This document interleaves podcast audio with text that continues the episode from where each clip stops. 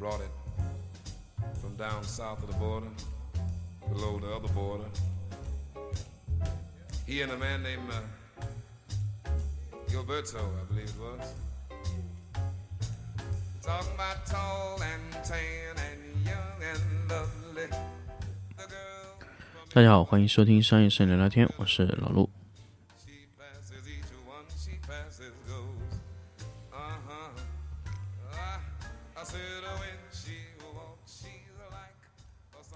欢迎大家收听新的一期商业摄影聊聊天的日常更新节目。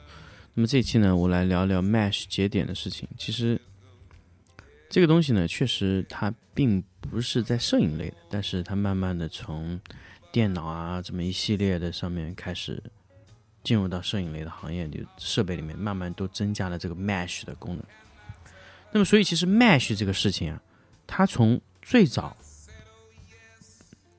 它其实并不在摄影里，它是在哪个里面呢？它其实也没有在电脑里。其实最早 Mesh 是用在，就是我的印象中最早 Mesh 是可能用在家庭的网关里面啊、比如说现在有蓝牙网关啊，什么使用的都是 Mesh 技术。那么 Mesh 技术是一种什么技术呢？是一种节点转发技术。那那可能我可能表达不一定特别特别精确啊，但是我觉得很清楚的告诉大家，它是一种节点转发。比如你家里有一个蓝牙的网关，那么它在连线第一个呃子子任子子设备的时候，它会通过子设备再转发给下一个子设备，比如说一到二，二到三。那么蓝牙网关首先它会去连接一个 mesh 的点，那个 mesh 点可以再转发去连接下一个。那么也就是说，如果你的主节点在连接子节点的时候，子节点还可以再往下连接子节点，基本上呢都可以达到五跳以上，就是能跳跃这样五次，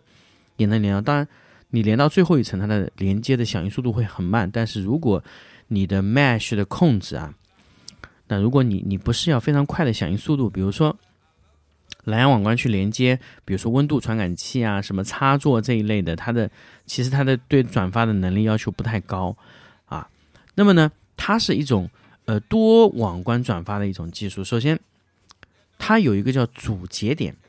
那么主节点呢，它是用来转发给所有的，那它不会接收信号，它只发出去信号，相互之间啊。相互之间传递的永远是主节点的信号，它在相互传传输啊。比如说你子节点和子节点再继续传输，相互传输，它永远只传输第一个节点的信号。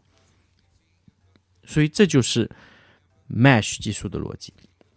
那么它如果不停的转发，从理论上来说，它其实是可以连接的无限远。比如说第一个节点连接到第二个，第二个又连接第三个，第三个又连接第四个，第四个连接第五个，但第五个你不知道它从任何的位置连接转发给到你。它如果使用了一些转发的桥接的一些 Mesh 技术的话，可以让这个呃几乎可以发到无限远。基本上两个 Mesh 之间的连接直线距离是八十米。那么如果说是呃，在有障碍，基本上也能达到二三十米。所以，如果你在米家使用过它的一些 Mesh 的一些子子设备啊，你就可以知道，哎，它其实是一个怎么样的一个一个逻辑，它连接的效率非常高，而且它的失联的可能性非常小。所以，呃，但是它它这个蓝牙 Mesh 技术呢，它并不省电，没有像呃以前的那种老的那种一对一的节点收发的就这种超低功耗的协议这么这么省电啊，你不太会那个。所以 Mesh 技术一般用在一些耗电相对来说并不是那么低的那个产品上面用啊。那么为什么今天我来说 Mesh 这个技术呢？因为在爱图仕的所有产品里都是使用 Mesh 的节点转发技术。那么其实我们比如说我们在用 Mesh，我们直接如果只是用爱图是一个灯或者两个灯的时候，你是感觉不出来它的 Mesh 转发能力。当你使用的灯超过了四个，你就可以明显的发现 Mesh 的功能了，就是它会让你设置主节点。什么意思呢？比如说我有一个 LS 六百 D，一个 LS 六零 D，一个一个 MC，两个 B 七 C。你连接 B 七 C 以后呢，它就会由 B 七 C 做主转发设备，然后去发送给所有的信设备信号。因为你的控制信号它需要转发给设备，那么，那么这个就关键在于你在主主转发设备，它的核心在于它主转发设备它的天线啊转发的性能够不够好。比如说，那么现在来说呢。我们整体发现下来，就只要是贵的这个设备啊，在在那个爱图仕里面贵的设备，它的转发性能会特别好。就是比如说我们去连接 B7C 的灯，它要去连接所有的灯，它非常慢。为什么呢？它可能和它那个呃叫什么缓存比较小有关系。然后我这个和 Alex 商量讨论了以后，发现就是。因为你在转发给别人的时候，和你这个缓存有很大关系。就是你能同时转发多条多少条信息。如果你转发的信息比较少，那非常容易卡，就是你响应的非常慢。我们整体使用下来，B7C 它要作为主节点去连接别人是最慢的，然后是 MC，然后是 LS60D，最后是 LS600D。那 LS600 光风暴系列它的转发性能是最强的，就是它可以非常快的时间连上所有的设备。那么 LS600D 呢？呃，它你连上以后，基本上在一秒内就可以完全完全响应，啊，那么 Mesh 技术的好处是什么？它可以回传，它也可以接收，那它是双向通讯的。Mesh 技术天生它就是双向通讯，就是我又可以给你，你又可以还给我，这是 Mesh 技术的一个一个核心的点。但是 Mesh 呢，它有一个问题，就是它的刷新的时间非常慢。你你比如说你在我们打个比方，我们在 LS 六百 D 上调整了一下它的功率，那么你要让程序端显示到它已经被调整功率，它非常慢，非常非常慢。但是它的子下面的灯，比如说 LS 六零 D，比如说连在 LS 六百 D 的节点下面，那么 LS 六零 D 调整了功率，那它会及时告诉六百 D 的主节点，那么主节点回传给你的信号，它相对慢一些。这个是什么原因？我现在也不太清楚，就是。可能是 C 的 Slink 的这个软件啊，它没有呃主动去刷新，你必须退一次再进去，然后你才能读到那个数据，因为它不是交互的反复的刷新这个这个这个数据的一个逻辑啊，所以它相对来说，如果你在灯上改了功率，你就会调整一下，它也是可以反映出来的，它并没有那么实时。Mesh 技术由于它这个低功耗的原因啊，就所以说它的。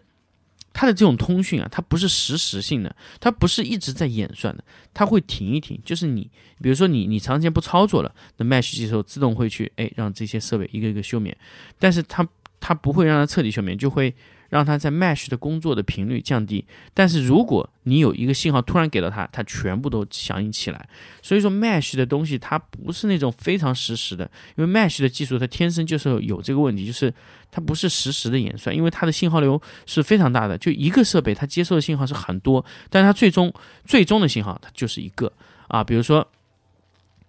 比如说我在控制这个灯的时候，我给这个主主设备传输的信号肯定是，比如说二三十个灯同时信号给到它，那么给到它以后，它呢，它用这个数据包的形式分发给各个子路由，呃，子设备，子设备再相互转发，基本上子设备可以挑到属于它的，它会告诉你，哎，你说北，比如说 A A 灯调亮五五十，B 灯减少五十，C 灯色温加三百，那它这个数据是统一打包发送出去的，呃，每个人。在相互传输的都是统一一个信号，那么那个信号呢，根据自己自己的匹配数据啊，就会去调整。那么你们在实际上在控制这些指路由的时候呢，其实就会发现一个什么问题呢？就是这些数据量非常非常大，所以其实你们在核心的时候控制的时候，你不能有非常非常多的灯。所以这就是为什么爱图仕建议大家使用二十个灯。作为一个灯组控制，那么比如说另外一个灯组控制，那就用另外的东西控制。那么另外就是用另外一个子设备去分发。你不然你如果一个子设备，你你比如说你一个呃主节点上面你去控制很多的数据流，那它在分发的时候压力是非常大的。那如果说你是 LS 六零、LS 六百、LS 六零这种比较硬核的这种这种灯啊，那它转发的性能会非常快，它响应很快，唰马上就变了。但如果你你的子子设备连的连的。就是有点有点多的话，那就响应就变慢了。所以最好是二十个以内，而且通常不要用 MC 啊、什么 B7C 这种小灯去做主主节点去控制，那会非常慢。那如果那么其实这个事情告诉大家就是说，比如说你有 B7C 和 MC，那你优先使用 MC 作为主节点去控制 B7C，这样效率会更高。那么而且啊，小灯我们通过整个使用发现啊，就是它特别容易掉。如果你是连的 B M C，那你 B 七 C 很容易掉啊，或者说是你连 B 七 C M C 也很容易掉。这个就是这个情况，你不停的去调整节点的时候，B 七 C 它的相互之间的 Mesh 转发的性能相对来说是很弱的，所以最好你是连接的主节点是比较强悍的。那么爱图仕它现在有种优化算法，就是它会以最近功率最大的那个灯去作为主节点。就比如说六百 D，它就会优先去寻找这个灯，它去它去那个，它最不济才会去连接那个 B 七 C 啊。这个是我们几次发现下来，它这个自动判定那个主节点的时候发现的问题。还有它会根据你的距离，如果你的六百 D 离得特别远，它就会找一个近的，近到什么程度呢？近到第一个是最近，第二个是功率啊，就最适合它，永远会判定它这种 LS 系列会是第一第一个逻辑判定的。那我通过几次试用发现，它不光是距离啊，距离还要看着你这个设备的这个这个这个功率本身的特性啊，也要看到这个东西啊。那么这个就是它的一个判定的逻辑啊。这我们整个使用下来就发现，它是以这样的去逻辑去。去去去连接作为主节点的东西，所以如果你手上使用的爱图仕的产品啊，那你可以考虑一下这个这个使用。那么爱图仕老的一些产品它没有这个功能呢，它又通过 Bridge 去连接。那 Bridge 其实还是通过 2.4G 的信号去转发。那么当然，Bridge 它自己也可以转发，但是它也可以去控制 2.4G，也就是说它是同时通过两组控制的。那么以前的那个老灯它没有 Mesh 呢，它就直接通过 2.4G 把它的信号拉过来也可以控制。啊，那么通过 Mesh 加二点四的一个转发，其实二点四 G 的控制和 Mesh 其实还是有点接近，因为他们好像用的频段是差不多的。那么最后的频段很有可能，我觉得，呃，无线控制会用到 UHF 频段，但是。那个时候一定会有更优、更好的算法，所以其实、其实、其实，如果说如果说你的很多的灯啊是不呃 MC 啊什么的，其实我还是蛮建议你去买个 Bridge，把 Bridge 作为主节点，这样的控制能力会强很多很多。那么其实 Bridge 呢它的呃控制性能，包括整个转发的效率会非常高，因为它是专门为了这个转发去设计的一个设备。如果你在场地内，设备越来越多，比如说你会超过二十三十个，那么相对来说，我们还是比较建议你直接买个 Bridge 的。那么确实，这个这个中通过你增加一个转发的节点啊，它的效率会非常高。这就是为什么爱图仕会生产这个 Bridge。其实我觉得 Bridge 去连接 LS 六幺二零这些产品啊，可能是其次，它主要是为了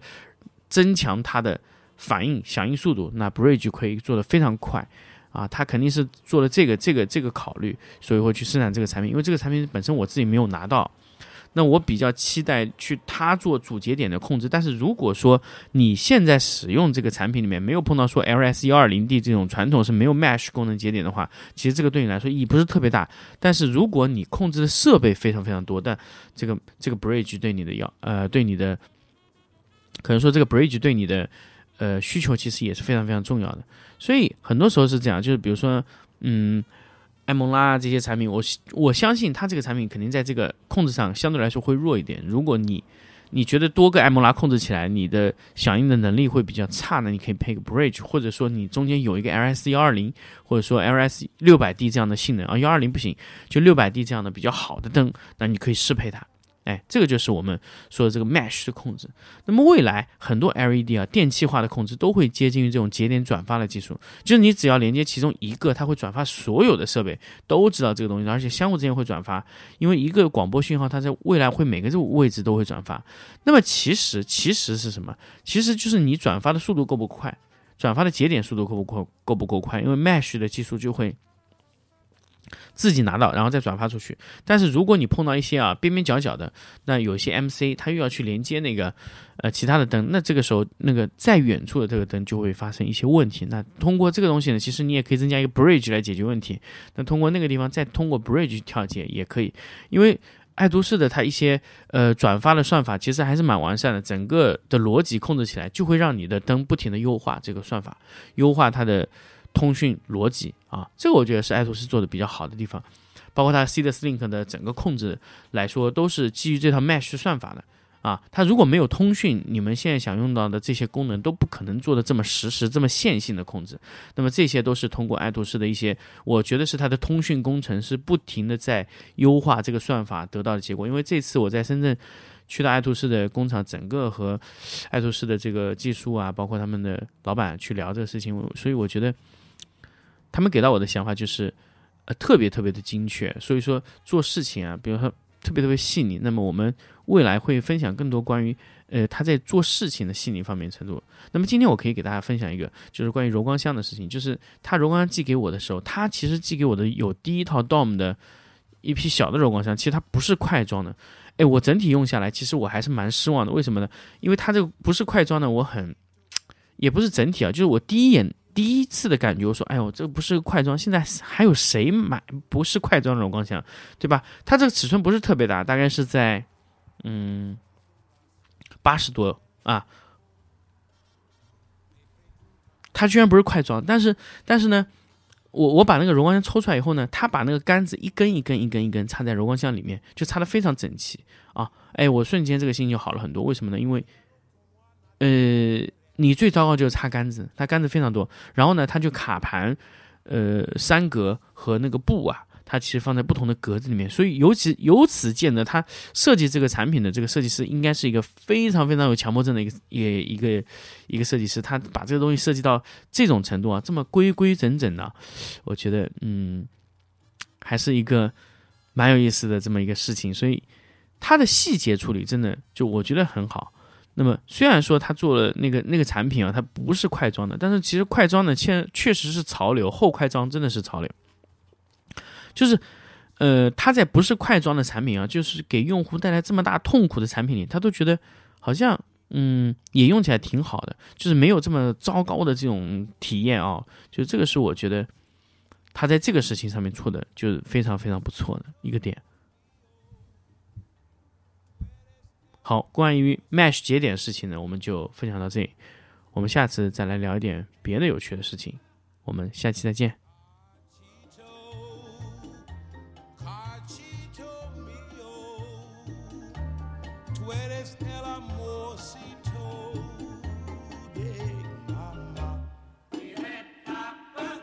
cachito, cachito, cachito mío, pedazo de cielo que Dios me dio.